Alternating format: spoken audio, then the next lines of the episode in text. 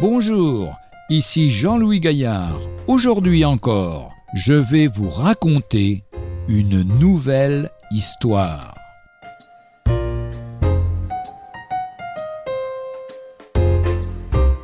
Limite de la science et de la révélation divine.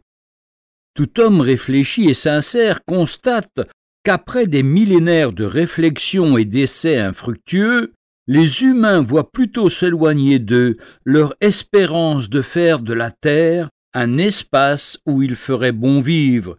Qui croit encore au lendemain qui chante? Alors il se pose la question de la finalité de l'univers. Pourquoi la terre? Pourquoi l'homme sur la terre? Car il a soif de savoir et de comprendre, une soif d'infini, une soif de quelque chose d'éternel. Tout ce qu'elle peut voir et mesurer, la science l'étudie et le fouille, mais au-delà, tout s'obscurcit pour elle. Elle ne peut pénétrer dans le domaine de Dieu. Dieu seul peut parler de Dieu et de l'éternité.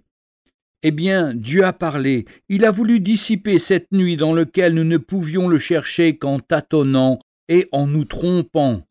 Il nous a affirmé ses droits sur l'homme, sa créature, nous a fait constater la perdition de celle-ci, nous a montré la nécessité d'un sacrifice pour qu'il puisse lui donner la vie éternelle. Quand nous croyons, nous pénétrons dans un monde nouveau, un monde où lui la lumière de l'amour. Car voilà ce qui manque aux hommes pour que tout marche bien, l'amour. Et la finalité de l'univers, c'est de mettre en valeur l'amour de Dieu qui, par le sacrifice de son propre Fils, a triomphé de tous les obstacles qui empêchaient sa manifestation. Ésaïe 40, verset 28 nous dit Ne sais-tu pas Ne l'as-tu pas appris C'est le Dieu d'éternité, l'Éternel qui a créé les extrémités de la terre.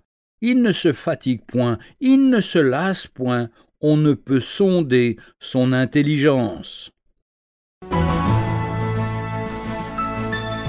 Retrouvez un jour une histoire sur www.365histoire.com.